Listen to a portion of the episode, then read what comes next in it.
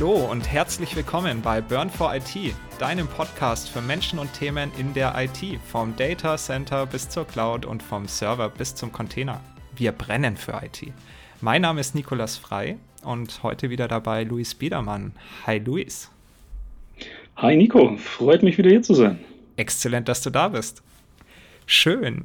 Ja, heute geht es wieder um das Thema Blockchain und wir knüpfen quasi direkt an die Folge aus dem Januar 2023 an.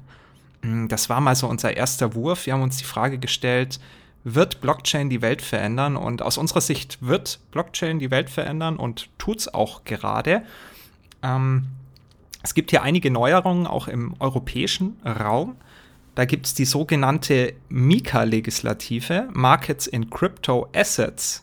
Und da wurden echt mal Nägel mit Köpfen gemacht. Also die Europäische Union hat es hinbekommen, ähm, nämlich am 20. April und am 16. Mai 2023 das Ganze zu verabschieden.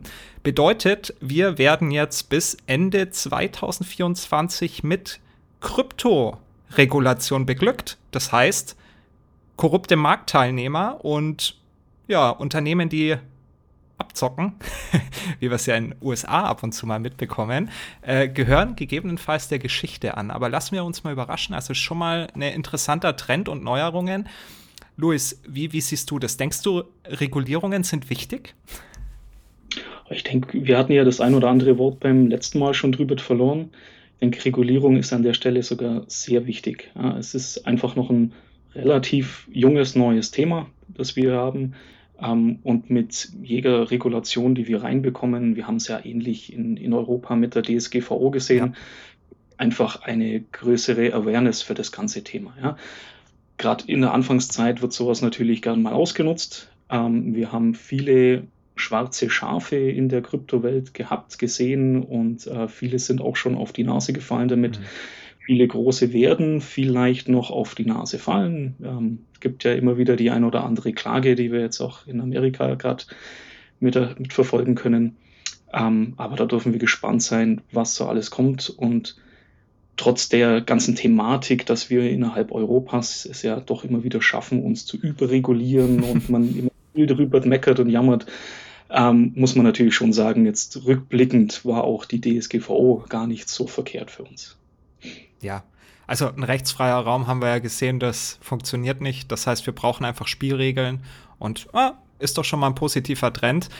Aber darum geht es heute nicht. Ähm, bei uns ist es heute eher ein ja, entspannteres Thema. Wir nähern uns heute so ein bisschen ähm, dem Trend des ähm, ja, Gamification, auch ähm, ja, in der Blockchain, also die Blockchain-Technologie letztendlich auch für Spiele zu nutzen. Und ähm, außerdem gucken wir heute auch noch mal, was es mit Meme-Coins auf sich hat. Aber erstmal zum Thema NFT und ja, Blockchain, Gamification. Luis, ähm, zu Beginn vielleicht, was, was ist denn noch mal ein NFT? Ein NFT war ein Non-Fungible Token. So hatten wir es das letzte Mal auch gleich mit betitelt, beziehungsweise so wird es genannt. Und es geht um nichts anderes als ähm, Assets und teilweise Vermögenswerte oder zumindest einem Vermögen, dem man einem solchen Asset zuschreibt, in der Blockchain zu verankern.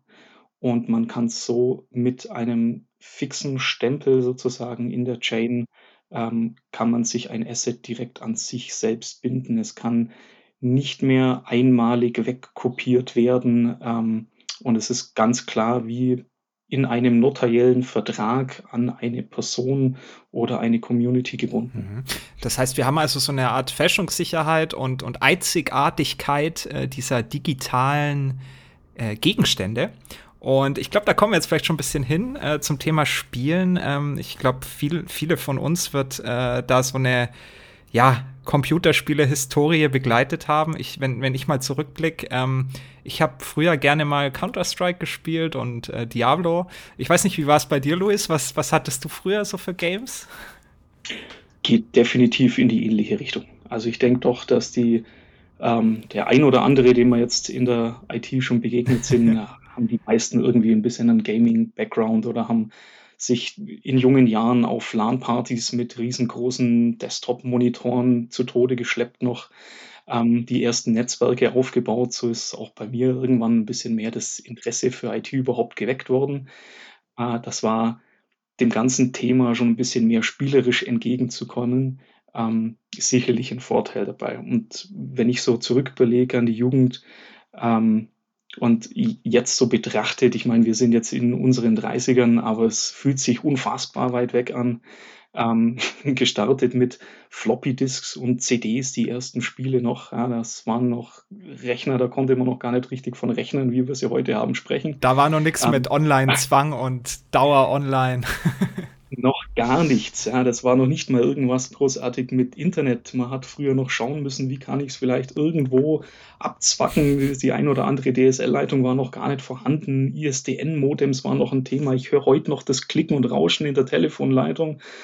Ähm, das war auf jeden Fall eine, eine sehr interessante Zeit. Und wenn ich so überlege, wie sich die die ganze Spieleindustrie dort auch entwickelt hat, äh, super spannend. Ich meine, anfangs waren Spiele ganz klar, man ist einmal in eine Drogerie gelaufen, hat sich ein Spiel ähm, auf CD gekauft, das hat Summe X gekostet und danach konnte ich es bis Ultimo spielen. Ja, das ähm, war so die, bisschen so die Anfänge.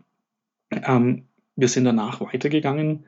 Äh, es gab die ersten Online-Spiele und schon hat man sich natürlich neue ja, Unternehmensmodelle dahinter auch und Marketingmodelle ausgedacht. Und da ging dann erstmal so die erste Zeit los mit, ah, man muss immer wieder ein Add-on kaufen, immer wieder eine Erweiterung zu einem Spiel kaufen. Ähm, ja, es ist, ging darum, dass man in den Spielen dann teilweise, du sagtest vorhin schon Counter-Strike und, und Diablo, irgendwann sind In-Game Marketplaces ins, ins Leben gerufen worden, wo man auch mit Echtgeld dann ähm, Gegenstände, Designs etc. kaufen konnte. Und an dem Moment ähm, war das eigentlich noch ganz spannend, nur auch sehr kontrovers, weil dann gingen die ersten Spiele los unter dem ganzen Begriff Pay to Win eigentlich, dass man sich doch einen Vorteil anderer Spieler gegenüber herausarbeiten konnte, indem man ähm, Gegenstände, die man vielleicht erst in einem späteren Spielverlauf hätte äh, erreichen können, schon mit Echtgeld einfach sich besorgen konnte. Ähm, hast du dort die ein oder andere Erfahrung vielleicht ja, schon gemacht. Also ich war ja schon immer so ein Jäger und Sammler. Mir hat das getaugt, äh, damals in Diablo 2 natürlich die ganzen einzigartigen Gegenstände und äh, äh, mit den höchsten Werten und, und äh, das war ja damals schon online. Wir sind, haben ja dann Nächte verbracht und hier Ballruns und was nicht auch immer. Aber damals großes Problem, sogenannte Duping. Man konnte Gegenstände teilweise mit Exploits, mit Bugs verdoppeln und das war halt super schlimm äh, für den Markt und, und für das Spiel. Und da stellen wir das einfach mal so hin und dann ähm, später, ist jetzt vielleicht auch eine interessante Geschichte mit, mit Counter-Strike. Ähm, also spiele ich wirklich schon eine Ewigkeit, äh, mittlerweile keine Zeit mehr, aber ähm, irgendwann so 2012 rum gab es dann auch so ein Marketplace, ähm, beziehungsweise Boxen, die man mit, mit einem Schlüssel, den man sich irgendwie für ein paar Euro kaufen konnte, virtuell öffnen und dann kam dann Gegenstand raus, eine Waffe oder halt äh, ein ein höherwertiger Gegenstand, der aber eine rein kosmetische Funktion hat. Also man kann damit nicht besser schießen und man kann auch nicht, äh, äh, weiß ich nicht, äh, kriegt, kriegt mehr Leben, sondern es ist wirklich nur was Optisches. Und ähm, tatsächlich doch, ich war damals schon angefixt und ich äh, hatte damals auch einen, äh, äh, einen Kollegen, wir haben das immer zusammen gespielt und der hat da ordentlich Geld reingebuttert, hat sich dann auch mal irgendwie einen Gegenstand für, für mehrere hundert Euro gekauft. Und ich war damals fasziniert von einem Gegenstand, nämlich von einem Messer, ähm, von einem Butterfly-Messer. Das hatte nämlich nicht nur ein gutes Aussehen, sondern eine gute Mechanik. Also es konnte man immer so auf- und zuklappen und es hat halt super ausgesehen. Das hatte so ein äh, gehärtetes Stahl, das hat gefunkelt in der Sonne. Ich war hin und weg. Ich habe damals tatsächlich 130 Euro ähm, dafür ausgegeben. Ja, also ich habe es gehandelt, da gibt es äh, äh, ein Marketplace, kann man das kaufen. Und letztendlich jemand anders tauscht es halt gegen mein Geld. Ja, so, okay.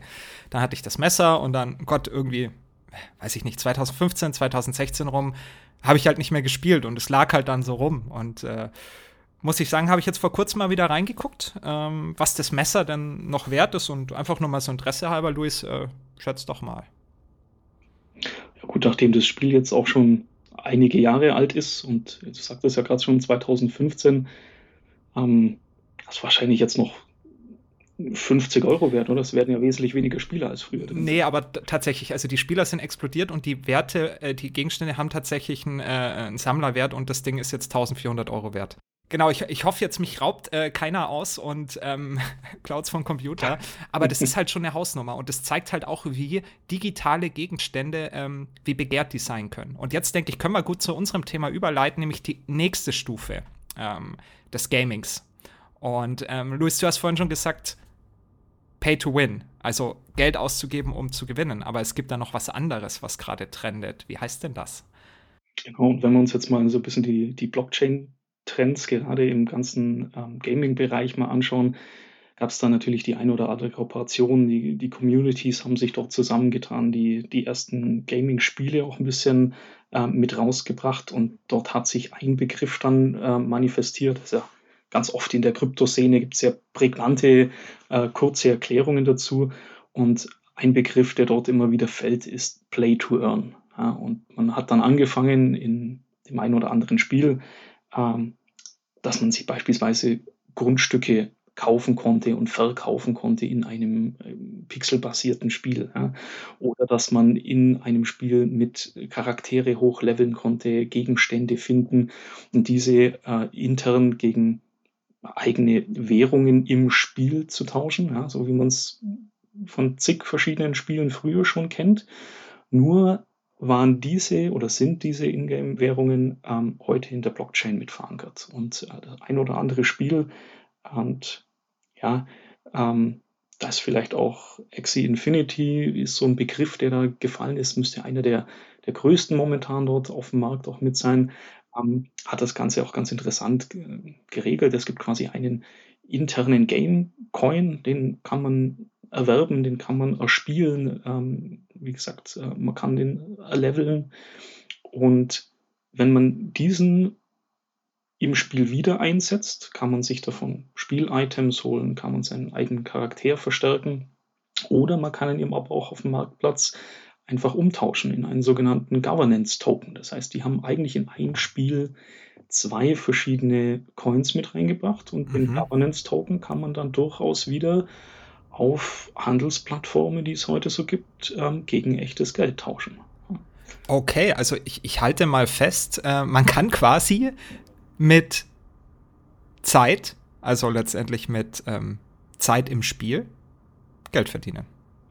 Korrekt. Ja. Nur, dass es sogar noch mal ein bisschen weiter gegangen ist als früher. Du hattest gerade dein, dein Beispiel schon mit dem, mit dem Butterfly-Messer.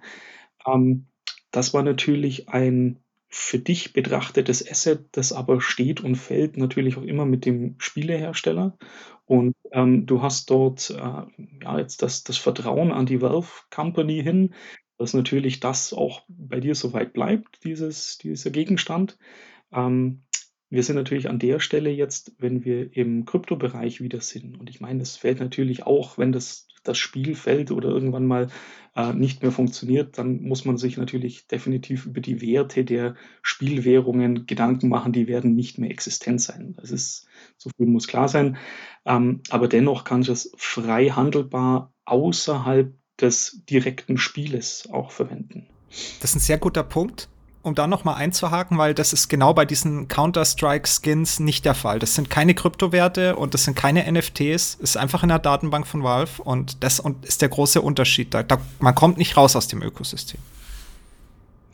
Genau. Und ähm, aber um da vielleicht nochmal so ein bisschen den, den, Ausblick zu geben, warum jetzt auch viele Investoren in, in, die ganze Thematik investiert haben und das, obwohl es über die letzten Jahre ähm, riesengroße Einbrüche gibt. Ja, wir hatten das Thema ja auch schon mal Hype Cycle und wo befinden wir uns und geht man nochmal durch ein Tal der Tränen vielleicht an der Stelle. Und ich denke, genau das tut man auch gerade. Ich meine, der große ähm, Gaming- und NFT-Hype, der war um 2021 rum und muss ganz klar sagen, die großen Gaming-Plattformen wie eben Axie Infinity, die sind bereits um 98 Prozent eingebrochen. Also der große Hype dahinter, der ist definitiv wieder eingebrochen. Nichtsdestotrotz ähm, aus Investorensicht sind über die letzten zwei Jahre noch viel mehr eingestiegen, als das 2001 noch der Fall war. Und man sieht doch eine Bewegung da drin und ein ganz, ganz aktuelles Beispiel, wenn wir jetzt schon gerade über Trends sprechen.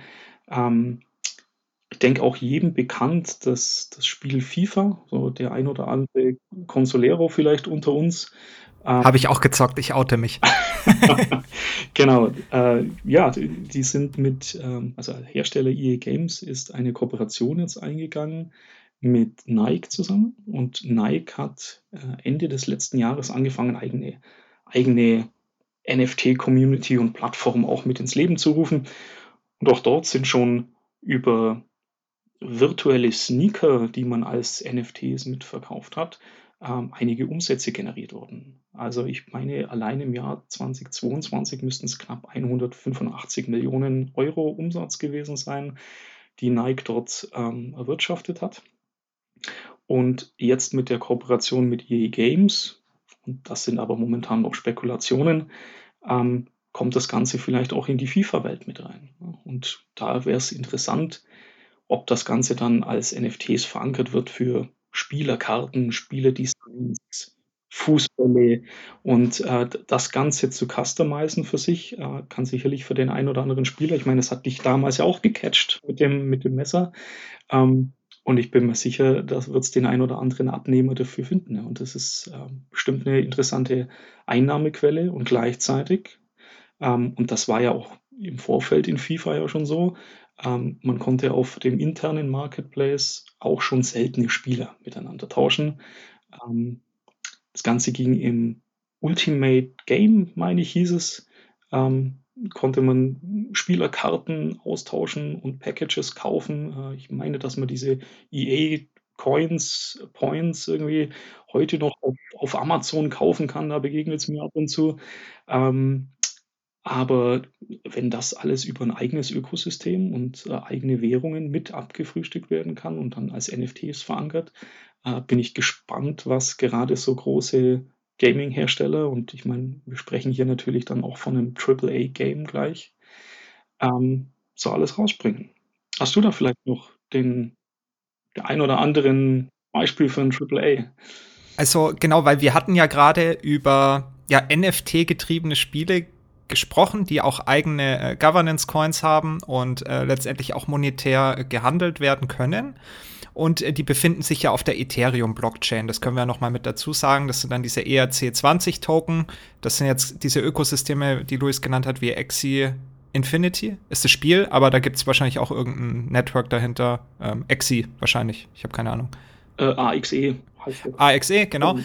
Und äh, Sandbox ähm, zum Beispiel. Und äh, dann ist mir aufgefallen, ja, die meisten sind ja tatsächlich im Ethereum-Ökosystem. Gibt es denn was mit äh, Ripple? Also Ripple ist ja da auch im, im Finanzbereich mit seinen Cross-Border Payments äh, relativ bekannt und äh, Vorreiter. Und dann bin ich auf das Spiel Fury gestoßen. Und wo ich, äh, wo meine, wo ich meine Ohren gespitzt habe, es war dann Unreal Engine 5. Also es bedeutet fast fotorealistisch und es ist quasi ein Shooter. Ähm, ja, genau. Und ich bin dann auf das Spiel äh, Fury gekommen. Warum hat es mir da gleich die, äh, oder warum habe ich gleich Gänsehaut bekommen? Ja, das hat nämlich Unreal Engine 5, also wirklich fotorealistisch. Was ist das Ganze? Es ist ein Shooter, Battle Royale und jetzt kann man sich schon vorstellen, ja, wo, was kann man da machen? Ja, das ist natürlich auch NFT getrieben, da gibt es auch eine Ingame-Währung. Das heißt, man kann über Kills sozusagen, äh, wenn man jemanden umbringt, kriegt man Geld. Dann gibt es noch eine interne Wettplattform mit ähm, Tournaments, mit einem Markt, mit Game Modes. Da kann man natürlich wetten, das, was man gewinnt.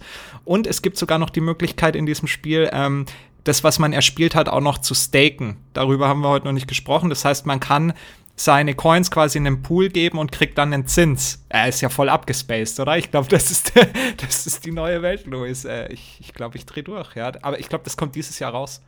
Mhm.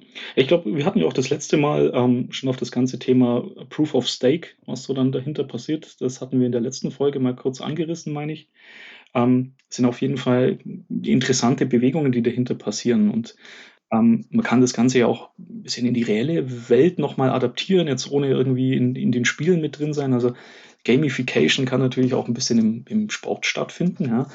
Und äh, jetzt hatten wir das Beispiel gerade mit Nike, aber das Ganze hat auch vor Nike bereits Essex mal angefangen und die haben sich ähm, äh, mit einer Community zusammengetan, die äh, Steppen rausgebracht hat.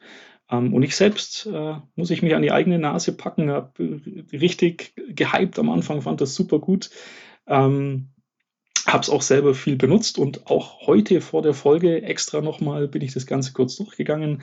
Ähm, das, was wir vorhin bei Nike schon gehört haben, auch bei Essex gäbe es genau das gleiche Spiel. Man konnte sich einen Sneaker quasi als NFT mitholen und auf einer eigenen App am Handy mit hinterlegen und diesen dann als Lauf-App benutzen. Und das Ganze fällt so ein bisschen unter den Begriff Move to Earn. Ähm, und ich muss selber sagen, für mich war es absoluter Vorteil. Man kriegt den Arsch mal hoch, man kommt mal raus aus dem Büro, man kann mal in der Mittagspause oder zum Feierabend. Ich bin definitiv mehr gelaufen, als ich es ohne diese App getan habe. Also es ist äh, toi toi toi, es hat auf jeden Fall auch ein bisschen was der, der Gesundheit beigetragen. Und die Idee dahinter fand ich einfach super interessant. Ja. Man kann sich eine ähm, Ingame-Währung erlaufen. Es kommen jetzt auch noch äh, quasi Lauf-Communities mit dazu. Es gibt Events dahinter, ähm, Lauftreffen, die man machen kann. Und in dem Moment, wo sich das Handy mit einem persönlich ähm, quasi, also wie der Schrittzähler mitbewegt und man hat diesen Schuh aktiv auf, dann kann man diese Ingame-Währung sich holen. Genau, und vielleicht Vielleicht ein kleiner äh, Ausriss da noch raus, deswegen habe ich es genau heute auch vor der Folge nochmal gemacht und mal die aktuellen Zahlen mir dazu mit angeschaut. Mit dem Schuh, den ich dort habe, ähm, bin ich heute mal 60 Minuten gelaufen. Das ist so das Maximum, was ich mit diesem Schuh pro Tag laufen darf. Und ähm, habe damit dann sogenannte GST bekommen. Das waren knapp 120, die ich dort bekommen habe. Ich habe das dann ganz kurz durch den Taschenrechner gejagt. Ich habe heute quasi 1,75 Euro erlaufen und konnte dann raussuchen, ob ich das wohltätigen Zwecken geben möchte oder ob ich es mir, und dann machen die das quasi ganz genauso wie, wie Axie Infinity, in einen Governance Token, der nennt sich dann GMT, umwandeln kann. Und dann hätte ich mir auch für die 1,75 vielleicht ein Eis holen können. Ja. Ähm, Danach hat man vielleicht sogar noch diesen, ja, ich habe momentan habe mich quasi einfach nur im Wallet liegen lassen. Ah, okay. Genau, aber da hat man so ein bisschen diesen, diesen Effekt dabei, vielleicht, dass man, wenn man schon rausgeht zu laufen, dann gleich mit ein bisschen ein Ziel noch dahinter, ja. Echt coole, coole Story und mir fällt da auch gerade noch was ein, wo du es erzählst. Ähm, ich habe letztens wieder mal Joey Rogan äh, gehört, ist ja doch ein Name, Podcast auf Spotify, ich glaube einer der mit den äh, meistgehörtesten. Ähm, der hat erzählt über seinen also er war früher mal, glaube ich, professioneller ähm, Kampfsportler, ja. Also in Amerika, da gibt es ja diese Vereinigung, fragt mich nicht, bin kein Experte. Aber er hat erzählt, dass die äh, Karate-Vereinigung äh, jetzt äh, eben ähm, äh, quasi Krypto einsetzt, um ähm, auch die Wetten und das Marketing darüber abzuwickeln und letztendlich auch die Spieler zu bezahlen. Dass letztendlich die Leute, die auch in, ähm, ja, sich das anschauen äh, oder äh, vor Ort ähm, eine Karte kaufen, das halt in einer Kryptowährung machen, in dem Karate-Coin. Nee, ich habe jetzt keine Ahnung, wie er heißt, aber es geht auch in die Richtung, das zu demokratisieren und nicht immer Mittelsmänner halt eben. Ja, ist eben direkt an die Sportler dann auch. Die kriegen dann von den Wetten irgendwie noch 20 Prozent. Ja, ist doch cool, oder? Äh, es ist eine, also Joey Rogan hat es als geniale Idee bezeichnet. Ich kann es nicht so nachvollziehen, ich komme nicht aus der Ecke, aber da gibt es eine Menge. Ja. Definitiv, ja. Und gerade wenn man sich so mal ein bisschen anschaut, wie auch ähm, über die Jahre sich vielleicht die, die ganze, der ganze Marketingapparat im, im Sportsektor, ja, also nicht nur Sportwetten, sondern auch selber, ähm, es gab ja kürzlich erst wieder einen, einen Film darüber, ähm, wie Nike zusammen quasi mit, also äh, Nike Air mit rausgebracht hat. Genau, und da gab es noch die interessante Geschichte dahinter eigentlich, ähm, momentan als kleine, möchte man es als Doku bezeichnen oder als, auf jeden Fall als, als Film, der jetzt nochmal mit rausgekommen ist, die Geschichte von Michael Jordan, ähm, wie sich mit Nike zusammen dort der, der Marketingbereich eigentlich revolutioniert hat, dass man das erste Mal die Spieler selbst an Verkäufen mit beteiligt hat. Ja. Und es zielt eigentlich genau in deine Richtung so ein bisschen ab. Ja. Also gerade dann, wenn wir über NFTs, wenn wir über vielleicht so wie man früher auf dem Pausenhof ähm, Spielerkarten ausgetauscht hat und so. Ja, das, das kann vielleicht zukünftig als, als Asset ähm, ausgetauscht werden über Spiele, ähm, mit denen man sich selbst sehr verbunden fühlt. Und dann hat aber auch von diesem Fanartikel ähm, direkt der, der Sportler was davon oder von direkt verkauften Karten. Ja, auch Karten könnten als NFTs verkauft werden für irgendwelche Sportevents. Also dort gibt es unendlich viele Möglichkeiten, die man natürlich mit der Blockchain noch reinbringen kann, auch im ganzen Eventbereich. Ja, und wir sind halt 100% digital und können es halt dann auch entsprechend automatisieren mit Smart Contracts und so weiter im Hintergrund, um dieses ganze Ökosystem halt auch noch zu skalieren. Aber das ist nicht heute Thema. Äh, ich denke, das war jetzt, danke Luis nochmal äh, für deine äh, Beispiele. Das war ein super Einstieg jetzt in die Gaming-Welt. Aber wir haben heute noch ein Thema und dem widmen wir uns jetzt, nämlich des, dem Thema Meme-Coin. Ähm, wird ja auch gerne Shitcoin genannt. Ich denke, das ist ein austauschbarer Begriff. Ich weiß nicht, wie siehst du das, Luis? Ähm, ja, also ich, Meme-Coin, wenn man jetzt mal so sieht, ich meine, diese ganze Meme-Kultur, die sich erstellt hat, ähm, sind natürlich immer von den kleinen Internet-GIFs und Bildern ist die Rede, äh, die man dahinter hat, die uns jetzt so die letzten Jahre ein bisschen begleiten. Äh, vielleicht ein bisschen vergleichbar mit der Popkultur, die sich mal aufgetan hat. Vielleicht wird man später mal über die Meme-Kultur ähnlich sprechen ähm, und ähnliches rauskommen. Und auch dort hat sich der, der ein oder andere Coin mit Sicherheit, ohne dass ein großartiger Mehrwert dahinter stehen würde, sondern einfach nur der, der Spaß im Vordergrund ist, hat sich der ein oder andere Coin ähm, auch in der Kryptowelt für einen solchen Meme erstellt. Der bekanntesten Beispiele ist da definitiv der, der Dogecoin. Ähm, ich meine 2013 irgendwann ins Leben gerufen. Ja? Ähm, also dieser Hund, gell, den, den man kennt auf dieser Münze, gell? Genau, und ja. in, in aller Munde vielleicht natürlich durch die ein oder andere Schlagzeile, weil es prominente Promoter für den Coin gibt wie Elon Musk. Und ähm, auch der quasi Fluch und Segen hinter diesem Coin. Ich meine, es ging um Klagen mit Marktmanipulation und Co. Ähm, gleichzeitig aber auch äh, super interessant, dass er das, äh, diesen Spaß-Coin hergenommen hat und man kann heute noch Teslas damit kaufen. Ja, man kann sich heute einen Tesla durchkonfigurieren und äh, kann mit einer Kryptowährung auch diesen kaufen. Die Dogecoin heißt. Die Dogecoin heißt, ganz genau. Ähm, ich habe mir das Ganze mal so ein bisschen durchprobiert und durchexerziert. Äh, es funktioniert tatsächlich. Man findet die Seite auch noch dazu, äh, wo man das Ganze mit nachlesen kann. Ähm, super interessant und im Hintergrund werden aber dann dennoch ganz normal Steuern mit abgeführt und so. Das wird schon gleich mit benannt. Also der, der Mehrwert, den müsste man sich natürlich dazu anschauen, aber einfach nur mal dran gedacht, dass man auch als Zahlungssystem einen, einen Coin und eben nicht nur einen ernst genommenen, sondern in dem Fall eben einen Meme-Coin, ähm, damit einen Artikel in der reellen Welt zu erwerben, äh, hat irgendwie schon ein bisschen eine witzige Spielerei mit drin. Ja, und ich meine, ähm, Lachen ist gesund, ja, also dadurch verlängern wir auch wieder die Lebenserwartung der Weltbevölkerung, was vielleicht auch wieder nicht gut ist. äh, Habe ich jetzt nicht drüber nachgedacht, aber Genau, daher Dogecoin ist tatsächlich ähm, ja eine Kryptowährung sozusagen, äh, die auf dem Internetphänomen Doge basiert. Und vielleicht dazu noch zu sagen, dass es hier wirklich nicht um einen Nutzen geht dahinter. Es geht halt nur um Spaß und Unterhaltung. Und trotzdem ist ein gewisser Wert äh, merkt man ja, also sieht man, ich glaube sogar der, alle Coins zusammen von diesem Dogecoin sind irgendwo 10 Milliarden wert, äh, irgendwo so in dem, in dem, in dem äh, Bereich. Und ähm, was ich noch zu Elon Musk, äh, was ich noch weiß, der hat mal das Twitter, Twitter, auf Twitter, glaube ich, das Logo durch, durch, durch Doge ausgetauscht. Ja, genau. Und dann ist halt der Doge, Dogecoin auch e extrem gestiegen und mittlerweile hat er halt eine Klage an den Hals deswegen. Aber gut, soll jeder machen, wie er will. ist damals durch die Decke gegangen. Ähm, kann man jetzt natürlich äh, betrachten, wie man möchte, ob dadurch der, der Markt beeinflusst worden ist oder ob es natürlich einen Hype einfach ausgelöst hat.